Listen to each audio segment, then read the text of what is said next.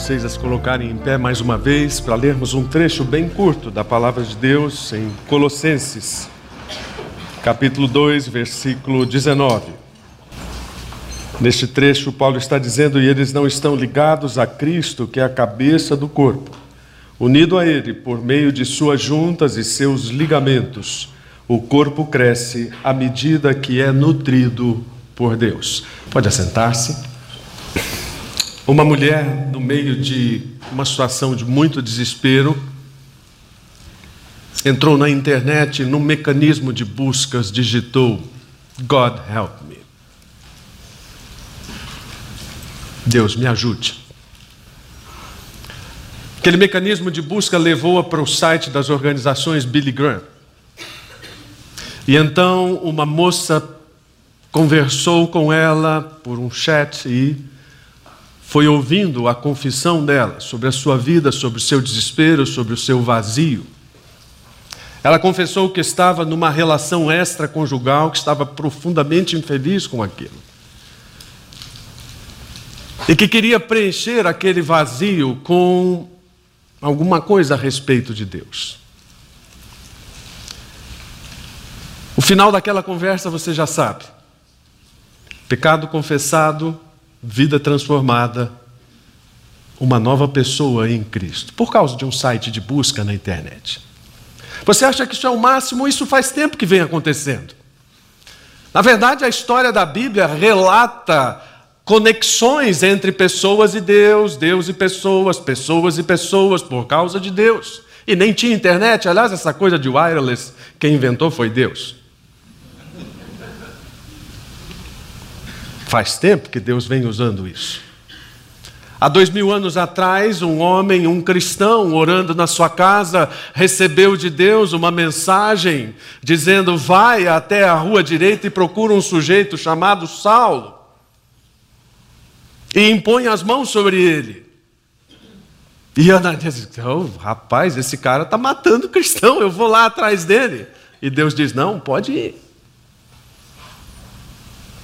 Deus tem uma criatividade enorme, faz o que quer, quando quiser, como quiser, e coloca pessoas em contato para os propósitos que são dele. De outra feita, um homem no Afeganistão entra também em contato com uma organização cristã pela internet diz: Eu sou do Afeganistão e há dois anos eu venho sonhando com Jesus. E nesses dois anos o sonho é o mesmo: Jesus toma a minha mão e diz: siga o meu caminho, tome a minha mão. E então finalmente eu resolvi tomar coragem e escrever para vocês, para perguntar o que isso significa. E aquele homem foi levado mais uma vez a esta mensagem que nós já cantamos, já falamos. Uma vida transformada, uma vida conectada por causa disso. Também não é novidade para nós, depois de ouvirmos o testemunho de uma iraquiana. A Bíblia fala também de um homem chamado Cornélio que estava orando. E mais uma vez Deus liga as suas antenas e coloca em conexão Pedro e aquele homem para falar a pessoas que os judeus consideravam que não eram dignas da mensagem de Deus. Eu não sei quanto a você, mas isso me fascina. Porque Deus está conectando pessoas o tempo todo. E Deus está conectando pessoas em Cristo, e você poderia dizer, mas talvez o ideal não seria Deus está conectando pessoas por meio de Cristo? Não necessariamente, porque Deus está primeiramente ligando pessoas a Cristo. E depois nos fazendo ligados em Cristo. E isso tem sido importante e reiterado nos últimos domingos, especialmente no meio de toda essa onda recente de Cristo sim, igreja não. Como mencionei algum tempo atrás, né, nunca se viu uma quantidade tão grande de gente desigrejada. Gente que se decepcionou com Deus, que se decepcionou, decepcionou, com pastores, com igrejas, com liderança, e então acharam melhor sair por um caminho que diz: bom, é melhor ficar sozinho. É melhor eu ter uma vida de devoção aqui diante de Cristo, mas eu posso prescindir de tudo aquilo que se chama igreja. Não, esse é um grande erro. Hendrickson diz que o mesmo imã, Cristo Jesus, que atrai pecadores a si e os transforma em santos, simultaneamente os agrega em comunhão íntima uns com os outros. Nos últimos quatro domingos, a mensagem foi essa: nós precisamos da igreja. A igreja é plano de Deus para as nossas vidas. Nós jamais deveríamos abrir mão dela, porque isso significa abrir mão do próprio Cristo. Uma anedota conta que um náufrago foi descoberto numa ilha depois de 10 anos ali. Náufrago crente, senhor Wilson, crente. E então o capitão do navio que ali chegou percebeu que havia três cabanas e perguntou: Que cabanas são essas? E ele diz: Bom, aquela primeira ali é minha casa. Ah, e a segunda? A segunda é minha igreja. E ele viu uma terceira mais afastada e disse: E aquela terceira? Minha ex-igreja. é o pin da ficada, né? Mas é realmente o um retrato daquilo que existe.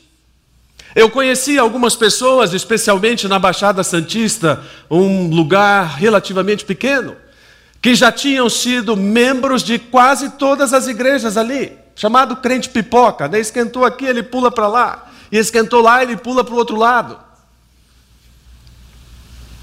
Você conversa com uma pessoa dessa, fala assim: Ah, eu sabe aquela. Já fui membro. Ah, e aqu... também já fui. Muitas dessas, na verdade, agora realmente estão na mesma condição do náufrago. Nem numa igreja estão. Aquela lá, bom, é a minha ex-igreja.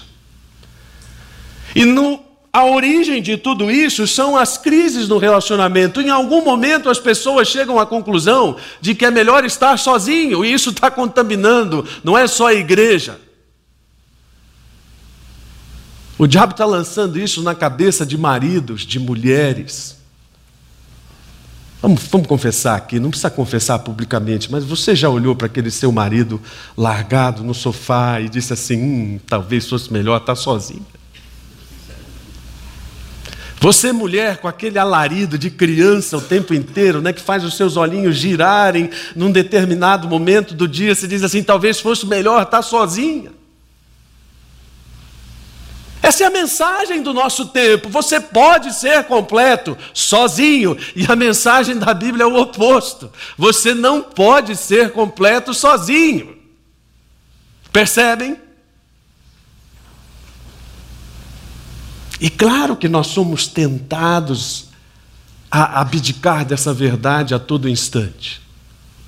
É por isso que nós precisamos olhar para a palavra de Deus e lembrar que essa coisa de conectar pessoas não, não é coisa de CB Moema, não é coisa do pastor A, B ou C, é coisa da palavra de Deus.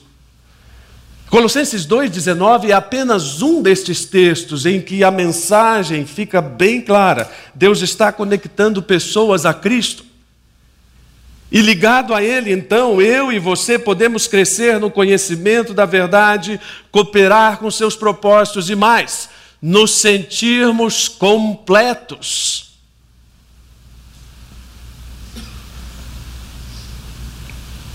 Se eu tivesse que resumir tudo isso que eu estou falando em uma frase, seria essa: Deus nos faz completos em Cristo. E como Cristo personifica a igreja, e Cristo é a cabeça da igreja, nós somos completos em Cristo, nós somos completos como igreja. E Paulo começa nesse versículo, claro que seria muito melhor uma abordagem de todo o capítulo 2, quase, mas isso tornaria extensa demais nossa reflexão. Daí porque a ênfase no versículo 19, e em que o apóstolo Paulo está comentando de pessoas que não entenderam isso, de pessoas que não entenderam a suficiência de Cristo para todas as coisas, de pessoas que tentaram diminuir Cristo. Logo no primeiro domingo em que abordei Colossenses, eu digo que Paulo faz uma introdução tão extensa defendendo Cristo. Porque naquela época muita gente tentou diminuir a pessoa de Cristo. Alguns até diziam que Cristo era menor do que anjos, um espírito de categoria menos evoluída e tantas outras bobagens. Por isso que a gente vê com letras tão garrafais em Colossenses, Paulo dando ênfase a isso, dizendo: nele habitou toda a deidade. E não adianta nós tentarmos esconder isso, não adianta nós tentarmos construir uma igreja que não fale de Cristo, que não testemunhe de Cristo, porque ela será tudo menos igreja. Eu já contei aqui para vocês, mas vou repetir: um colega meu foi chamado a fazer uma meditação numa festa de final de ano de uma empresa. E ele então fez lá a sua explanação, tal, as pessoas gostaram, elogiaram. Quando ele saiu, uma faxineira falou para ele assim: Pastor, muito bonitas suas palavras, viu? Um, um outro moço budista que veio aqui falou a mesma coisa que você. Ele voltou para casa derrotado. E ele entendeu por que, que a moça falou aquilo, porque ele não falou de Cristo. Falou de coisa bacana, e essa é a tendência no Natal, né? Fala de bacana, paz, amor, faz tudo, só que esconde o nenê.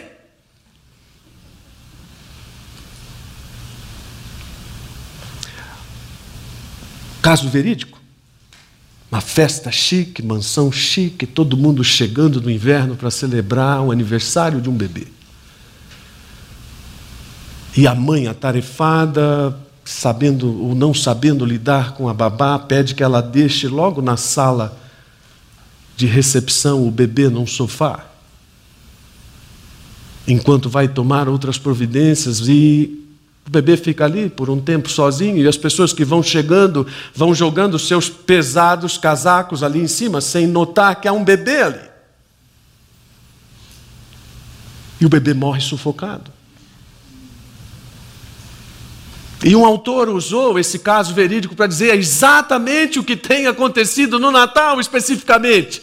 O bebê morre sufocado por tantas coisas pesadas e caras, e luxo e pompa, e a igreja, da mesma forma, corre o risco de sufocar o bebê, não apenas no Natal, mas toda vez que ela não fala de Cristo.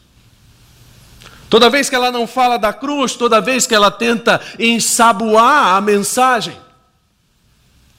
para que ela seja mais palatável às pessoas que são de fora. E eu concordo que a igreja precisa contextualizar sua linguagem, desde que isso não signifique negociar a centralidade da pessoa de Cristo.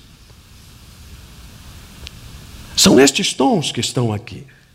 São estes tons que estão no texto. São declarações cristológicas da plenitude de Cristo, da restauração que nos permite cooperar com Cristo. Porque se hoje nós estamos reunidos aqui e tendo o nome de Cristo, e fazendo coisas em nome dele, é por causa daquilo que ele fez. E sem Ele não haveria nada de nós, sem Ele nós seríamos realmente vazios. A semelhança da experiência que eu contei, da mulher que entra em contato pela internet e diz que, dentre outras coisas, se sente vazia. Nós temos as respostas, não nossas, mas estas respostas, que mostram que somente em Cristo o vazio de alguém pode ser preenchido. Um dos autores que mencionei logo nos primeiros domingos que preguei aqui diz que esta é a geração que mais tentou preencher o seu vazio com todo tipo de alienação da realidade. Porque vazio não é privilégio do nosso tempo. Mas a quantidade de recursos para as fugas, isso sim, Tecnologia, drogas e tantas outras coisas que você conhece, vícios de toda a natureza, simplesmente para fugir de uma existência vazia. Eu penso então que a igreja tem que afirmar e reafirmar essa centralidade de Cristo.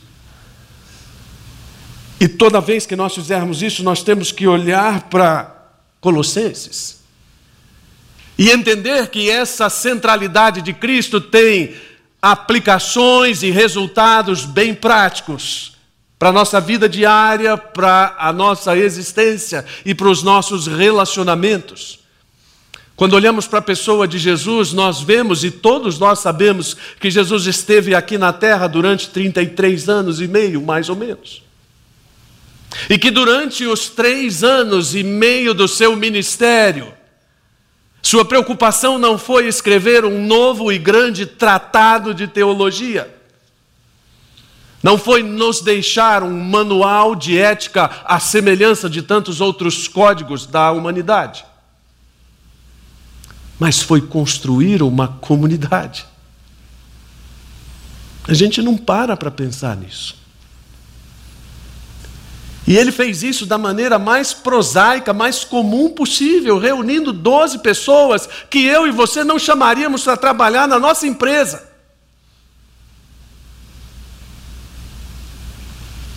E durante esse tempo, ele conviveu com essas pessoas, ele amou essas pessoas para dizer o que na verdade eu estou construindo é uma nova unidade em uma nova humanidade. Porque não é possível pensar em uma nova humanidade sem pensar em uma nova unidade. Esse é um trocadilho necessário e, e absolutamente profundo, e só ele podia fazer isso.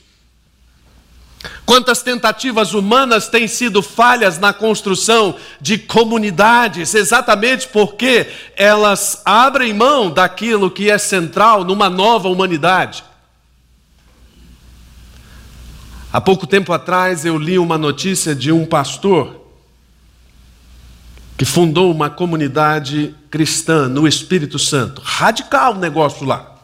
Todo mundo vendendo todos os seus bens, todo mundo colocando todo o dinheiro à disposição da pretensa igreja, comprando uma grande propriedade num lugar perto lá de Vitória, ou próximo a Vitória, fazendo um condomínio de crentes para viver então ali uma nova experiência de comunidade. Deu certo? Não. Porque não é assim que se faz comunidade. E você deve saber disso, porque lá na sua casa tem uma pequena comunidade. E deve ser osso lidar com essa turma, não é não? Um monte de gente balançando a cabeça. A primeira comunidade é a nossa família, onde você começa a entender por que, que não dá para fazer esse negócio sem Jesus. E por que, que não tem comunidade que não prospera sem Jesus. E mais uma vez, Paulo lembra isso nas linhas e nas entrelinhas, ele é o Criador. Isso precisa ficar bem claro, especialmente para os nossos filhos. Eu tenho dito que nós cristãos estamos enviando os nossos filhos às escolas não cristãs para aprenderem tudo com o que não concordamos. E nós dizemos para os nossos filhos: Deus criou todas as coisas. Isso quando dizemos? E na escola dizem: não, todas as coisas são resultado de uma grande explosão. Às vezes a gente olha para a palavra e fica perguntando: por que, que isso é tão repetido? Porque precisa ser repetido. Por que, que certas verdades são tão, tão, tão, tão reiteradas? Eu lembro uma vez, numa aula de composição, perguntei à minha professora: por que, que as sonatas, aliás, as sinfonias de Beethoven, tem cadências finais tão repetitivas. Cadência é uma sequência de acorde predeterminada. E eu achei que ela fosse me dar uma enorme resposta de técnica composicional. Ela disse não. Simplesmente porque ele quer enfatizar o fim. decepcionado com aquela resposta. Como assim? Simplesmente porque ele quer enfatizar o fim. E se você quer saber isso, ouça então uma sinfonia de Beethoven. E veja os últimos acordes, 200 vezes. E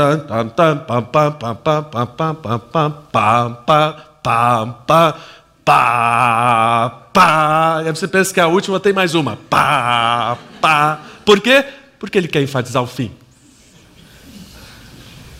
Por que, que Paulo bate tanto nessa coisa? Ele é o Criador, ele é o Criador, ele é o Criador, porque ele quer enfatizar o começo. E se você entende o começo, você já entende um bom negócio de um plano que tem começo, meio e fim. Ele quer enfatizar que tudo isso tem relação com a nossa redenção. Esta semana nós começamos o PG para pessoas que começaram a caminhar com Cristo, lá no escritório da igreja. E agora a semana que começamos começa na quinta-feira com o pastor André Gava, um PG para pessoas que ainda não começaram a caminhar com Cristo. Fala, mas eu posso ir qualquer um dos dois? Pode. Conhecimento bíblico nunca é demais. Ah, mas eu já tenho 20 anos de vida cristã, não tem problema, vai no meu, vai do pastor André Gava. Porque nesta semana que passou foi muito interessante começar a construir essa narrativa com o Marcos do que Deus está querendo dizer através da Bíblia. E que tem um começo, e um começo que não ficou muito bem resolvido, e depois tem um meio, e esse meio se chama um plano de redenção, com vistas a tudo aquilo que Deus está fazendo para reconciliar E isso precisa ser entendido de forma que você conte em um ou dois minutos. Isso sempre faz parte de todo discipulado que eu conduzo. Eu digo à pessoa: você consegue contar a Bíblia, resumir a Bíblia em um ou dois minutos? Eu sou, ai que difícil. Por que difícil? Você não consegue resumir um filme em um, dois minutos? Não? Gente prolixa, é isso? Coisas prolixas merecem ir para o lixo. Prolixo, para o lixo. Você precisa aprender a resumir a Bíblia. Você precisa aprender a resumir a Bíblia para um sujeito que está na fila e que já vai chegar no caixa. Aí você vai contar o quê? Que o povo de Israel atravessou o mar dos juncos. Não! Isso tem relevância no contexto, mas vai para o que interessa. A gente pecou, a gente quebrou o negócio com Deus, precisa religar esse negócio, se a gente quiser pensar no futuro. Pronto, em 15 segundos. Porque reconciliação é coisa de Deus, é coisa de Cristo. Na verdade, em outras palavras, esta é a comunidade que sabe como tudo começou, que sabe como uma coisa foi para o brejo, que sabe como uma coisa foi consertada em Cristo e que está caminhando nesse rumo por causa disso tudo.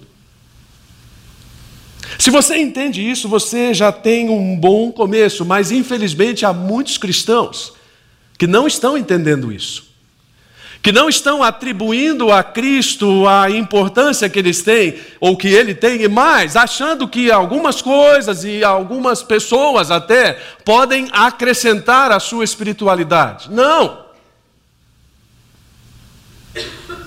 Eu não sou uma sinfonia de Beethoven, mas você vai ouvir várias vezes essa cadência. Não! Somente o Senhor Jesus ligados à cabeça. Em Efésios 4, 16, esse é um texto com bastante conexões com o texto de Colossenses. Paulo diz: em ele faz que todo o corpo se encaixe perfeitamente e cada parte, ao cumprir sua função específica, ajuda as demais a crescer para que todo o corpo se desenvolva e seja saudável em amor. Nós chegamos com isso a uma pergunta crucial como é que nós nos conectamos? Na verdade, depois de seis meses, eu penso que essa é a grande pergunta para a CB Moema. Essa é a grande pergunta para os presbíteros da CB Moema. Faz tempo que eu dou uma, não dou uma cutucada aqui nos presbíteros, né? É que acho que hoje estão todos aqui, só falta o Jovaldo, né? É a grande pergunta para os líderes ministeriais da CB Moema. O que, que nos conecta? E claro que você vai vir com todas aquelas respostas ensaboadas do jargão evangélico. O amor em Cristo, a paz, blá, blá, blá, blá, blá, blá, blá, blá, blá, tudo certo. Mas vamos traduzir isso de forma prática. O que nos conecta de forma prática? Em primeiro lugar, a fé. Eu só falei, ué, mas amor é ensaboado e fé não é? Não propriamente pelo seguinte: quando eu digo fé, é aquilo a respeito de Deus que você conhece e você sabe dizer. É objetivo. Não tem blá blá blá. Tá vendo? Ó, se eu tivesse, tivesse atendido o meu pedido, colocado a Aretha Franklin. Tem uma música da Aretha Franklin, Uma Só Fé, Um Só Senhor. Aliás, um só Senhor, uma só fé, um só batismo. Paulo, em Efésios 4, dá um resumo de tudo aquilo que nos conecta numa, numa coisa só, num corpo só, daquilo que dá unidade a nós. Nós cremos na mesma coisa, mas hoje parece divertido dizer: não, eu não creio nisso, cada um tem a sua verdade. É o que você mais ouve hoje em dia. Você convida uma pessoa para vir à comunidade e diz: ah, eu vou sim, né? É, mas sabe como é que é hoje em dia, né? Cada um tem a sua verdade. E você, para não parecer chato, você diz, claro. Além de chato, se torna mentiroso. Porque nós estamos conectados por algumas coisas que nenhuma outra religião tem. Ah, esse é um discurso exclusivista e incomoda? Incomoda, incomoda. Mas sabe o que não me incomoda? Aquilo que eu mencionei há domingos atrás: olhar para a história do meu Deus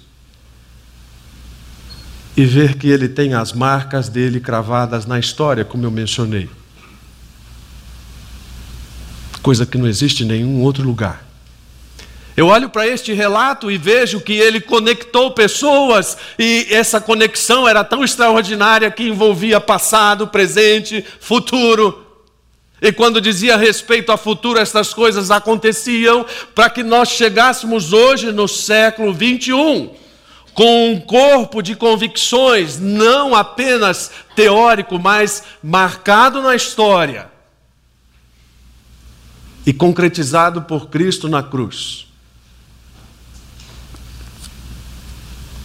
De tal forma que não há dúvida nenhuma mais a respeito disso, não histórica. Você pode ter dúvida de fé, mas histórica não existe sobre a existência de Cristo, sobre a morte na cruz, inclusive sobre a ressurreição. Segunda coisa que nos conecta: fazer a mesma coisa juntos. Quando Paulo fala que todas as articulações e todas as juntas, eh, esse texto tem sido muito contestado porque dizem que a metáfora de Paulo não é precisa do ponto de vista da medicina. Mas é claro que não. Não podemos comparar o conhecimento da medicina de hoje com o de dois mil anos atrás. É óbvio que Paulo não, não está escrevendo como médico, porque nem médico era, era jurista. Mas a ideia fica bem clara: aquilo que conecta as partes do corpo. E agora eu é que não vou ser preciso.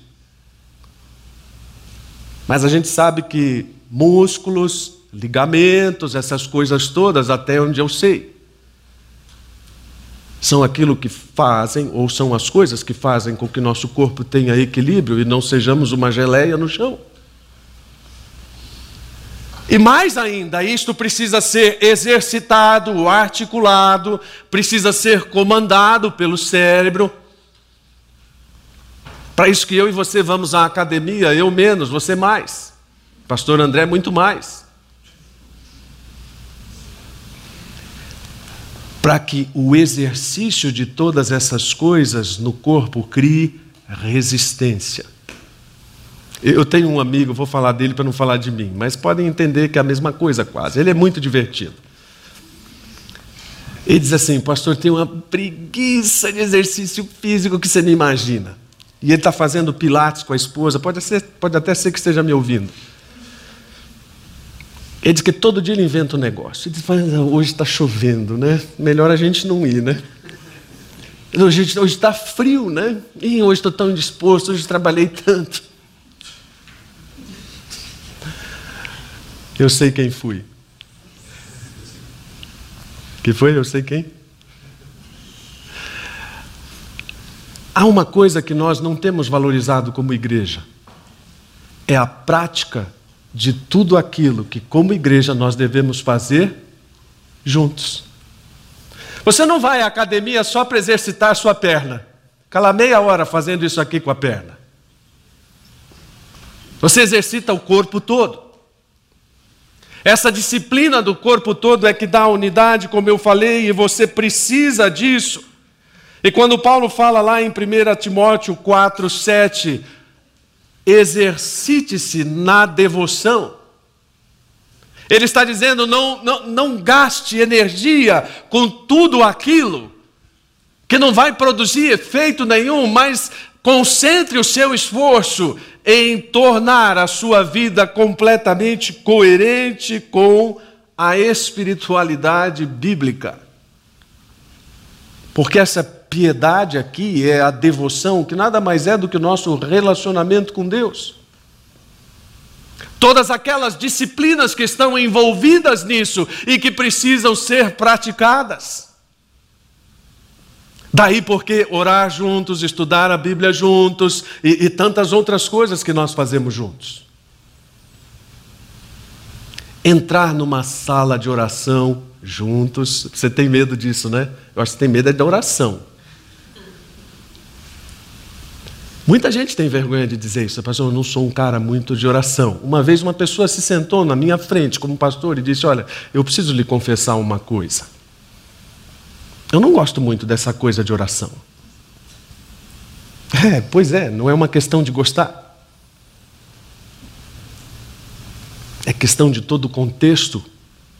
E nós precisamos fazer juntos, precisamos estudar a Bíblia juntos, precisamos fazer o bem juntos, precisamos cuidar das pessoas juntos. São práticas, igreja exercitada.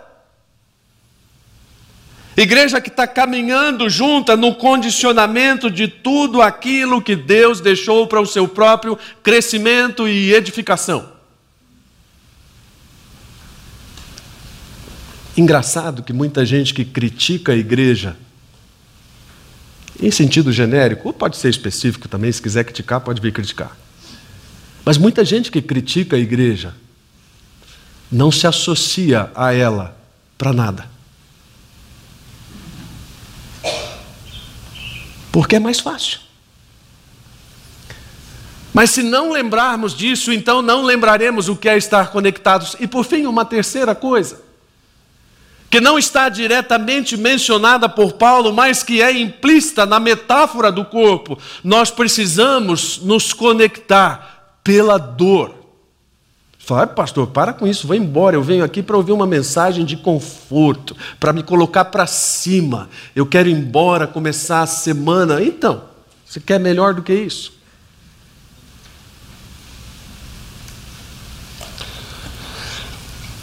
Quando Paulo fala, se uma parte sofre, todas as outras sofrem com ele ou com ela, ele já está deixando bem claro que nessa coisa de conectar tem sofrimento no meio do caminho.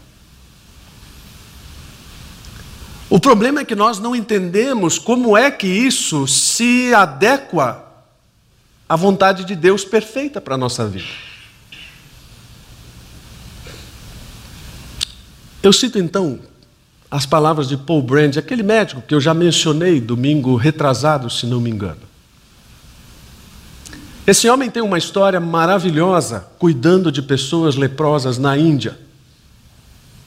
E ele então estabelece um paralelo entre a necessidade da dor para o corpo, não somente do ponto de vista físico, mas do ponto de vista metafórico.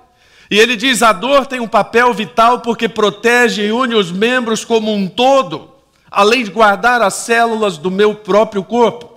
E ele cita para exemplificar isso o caso de um jovem indiano vitimado pela lepra, que ficou sob os cuidados dele durante dois anos, tentando diminuir atrofias, amorfias, enfim, uma série de situações. Então, depois de dois anos, aquele jovem achou que podia voltar para sua casa. E conversou com o doutor Paul Brand, diz: Eu quero ver minha família, eu preciso ver minha família. Ele já tinha sapatos especiais, sabia como se cuidar em todas as situações, porque seu corpo não tinha dor. E ele voltou para sua casa. Dentro de todo aquele contexto indiano, você pode imaginar o que é ser recebido de novo no seio da família. Depois de toda aquela alegria da refeição junta ou juntos, ele foi então para o seu quarto, se colocou na esteira, mas ele pensou: se eu dormir, alguma coisa pode acontecer. Melhor eu não dormir. E ele então tentou ficar acordado a maior parte do tempo, sentado na esteira, mas tomado pelo sono, ele dormiu. E de manhã, quando acordou, viu manchas de sangue na esteira. E olhou para um dos dedos da sua mão, um rato havia comido a extremidade de um dedo e ele não percebera. E ele ficou muito triste com aquilo, porque aquilo que significaria de novo a exclusão da família. E ele volta então para a clínica com muita tristeza para dizer: Não fui capaz de evitar isso, por não sentir a dor. Por isso que esse médico com décadas de experiência nisso, ele propõe que a igreja se una pela dor. É inusitado isso. E como é que a igreja faria isso? Ele diz: Bom, eu tenho ouvido várias críticas de que todas as igrejas do mundo deveriam se unir em causas humanitárias e em tantas outras coisas, mas ele diz: Eu proponho uma coisa: que as igrejas se unam pela dor.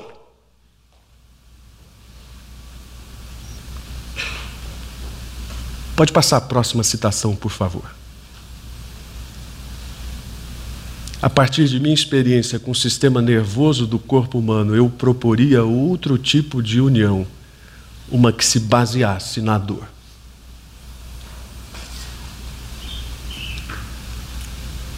Alguns anos atrás eu disse: Nós perdemos uma filha com uma síndrome rara. E agora, há poucos anos, um casal muito amigo nosso perdeu um bebê com a mesma síndrome. Você pode imaginar o vínculo que nos uniu nisso? De passar pela mesma dor, de saber o que eles haviam sofrido? Se você entende isso, então você entende o que, está aqui. De que esta é uma forma de conexão bíblica e desejável, e só entenderemos o valor dela exatamente no, momento em que precisarmos compartilhar a nossa dor com alguém. Exatamente quando nos sentirmos aliviados por termos sido abençoados por alguém que nos conforta, que nos abraça, que nos acolhe, que diz: Orei por você. Estabelecendo esse vínculo e, mais do que isso, caminhando para o final do raciocínio, fazendo com que o corpo cresça. O objetivo de Paulo é sempre esse: o desenvolvimento do corpo. Que ele se torne maduro, saudável, que a igreja não procure nenhuma outra fonte para tudo isso que não seja o Senhor Jesus Cristo que não seja a intelectualidade teológica, que não seja a dimensão enorme, talvez, daquilo que a igreja está fazendo socialmente ou até mesmo do ponto de vista missionário, mas que seja tão somente essa suficiência de Jesus que nos completa, que nos faz como família, que nos cria vínculos, que transmite da cabeça à vontade para o corpo e onde todas essas coisas vão agindo em conexão íntima com Ele. Isso tudo parece muito com aquilo que Jesus ensinou em João 15, quando ele diz: Vós sois as videiras, ou melhor, eu sou a videira, vós sois as varas. Nós estamos ligados a Ele. Isso para nós deve ser muito bom. Mas nós estamos ligados também entre nós. Isso para nós deve ser extraordinário. Ah, mas o irmão é chato, ele é pecador. É, esse é um problema. Todos nós somos pecadores. Mas todos nós somos carentes de Cristo. Calbar escreveu que, mesmo que haja um motivo para grande insatisfação com a própria igreja, deve, deve-se permanecer nela, na esperança de que novos movimentos virão. Quem faz esses movimentos? O Espírito Santo. E que novos movimentos são esses? Não podemos sequer imaginar. Não são movimentos de mudanças de pessoas, são movimentos de mudanças de mentalidades. São movimentos em que a ação do Espírito toma toda a congregação e faz com que ela se torne consciente de todas essas verdades. Como eu disse então, a grande mensagem hoje é que Deus está conectando pessoas em Cristo. E através disso nós podemos nos tornar completos. Mas eu disse que queria isso de forma prática. Beleza, então como é que nós vamos fazer isso de forma prática? Não está aí no slide. Ah, tá, eu coloquei. Olha só como fazer isso. Esse é o problema de trabalhar de madrugada. Primeira coisa, busque a intencionalidade. Mostre interesse pelas pessoas. Essa coisa de sair voando depois do culto, cuidado. Você pode aterrissar mal, melhor sair andando e conversar com pessoas. Vá até elas, demonstre seu interesse genuíno por elas. Pergunte como foi a semana de cada uma delas. Não por hipocrisia, mas por genuíno interesse. Se nós não fizermos isso, estaremos mais uma vez negando toda a centralidade desse ensino. Segundo, estabeleça relacionamentos de confiança. Isso não se faz conversando dois minutos depois de uma celebração no domingo. Talvez precise de uma pizza, que a coisa começa a ficar cara. Né? Aliás, eu sempre digo, irmãos, comunhão é um negócio que custa caro. É verdade. Se, se você quiser economizar, não seja membro da comunidade. Para começar, convidou o irmão para comer em casa, você já está gastando. Né? Você liga para ele para saber como é que tá, passa mensagem do WhatsApp, você diz: "Ah, não, mas isso está no meu plano". E aí, o que, é que você paga pelo plano? Está custando. Então, mude sua cabeça, invista nisso, invista em comunhão. Estabeleça relacionamentos, talvez com uma pizza, duas pizzas, três pizzas. Aí pode mudar, vai um café, né? São Paulo tem excelentes cafeterias, estou me deliciando com elas. Terceiro, Compartilhe o que Cristo está fazendo em sua vida. Não adianta nada ser intencional em relação às pessoas para falar de futebol, política, economia e de Cristo. Nada. Em algum momento isso tem que fazer sentido na sua conversa. Olha só o que Deus está fazendo na minha vida, olha só o que Deus está fazendo na vida da minha família, olha só o que Deus está fazendo na minha igreja. Isso tem que fazer parte das nossas conversas. Por último, encoraje, seja bênção na vida de outro. Seria muito bom você olhar para o lado agora e encontrar pelo menos, pelo menos cinco pessoas aqui na comunidade que você tem abençoado, ou gente que tem abençoado você. Se você não encontrar nem cinco, ótimo, encontrou quatro, Tá, tá bacana. 3, 2, 1, 0. Não, aí é preocupante. Aí está na hora de você rever seus conceitos, porque você está totalmente desplugado, desconectado. E a gente vai fazer agora uma oração do poder para conectar você. Brincadeira, brincadeira. Mas a oração a gente vai fazer. Vamos orar? Senhor, obrigado pela bênção da tua palavra e por tudo aquilo que ela nos ensina a respeito da centralidade de Cristo, da importância do corpo ligado a Cristo e de como temos tantos privilégios sendo parte desse corpo. E, ó Deus, ajuda-nos a desfrutarmos cada vez mais, como comunidade tua, a alegria de estarmos juntos. E se for pela dor, que bom, que o nosso crescimento seja pela dor. Mas pode ser também por tudo aquilo que fazemos juntos em nome de Cristo. Pode ser também e deve ser também por causa da fé que temos em comum. Por isso pedimos a tua bênção para que este corpo, ou esta parte do corpo, prospere, cresça e seja fortalecido na palavra do Senhor. E que isso seja uma prática agora, logo depois que o culto terminar. Mas que também seja uma prática na nossa vida durante a semana. Em nome de Jesus. Amém.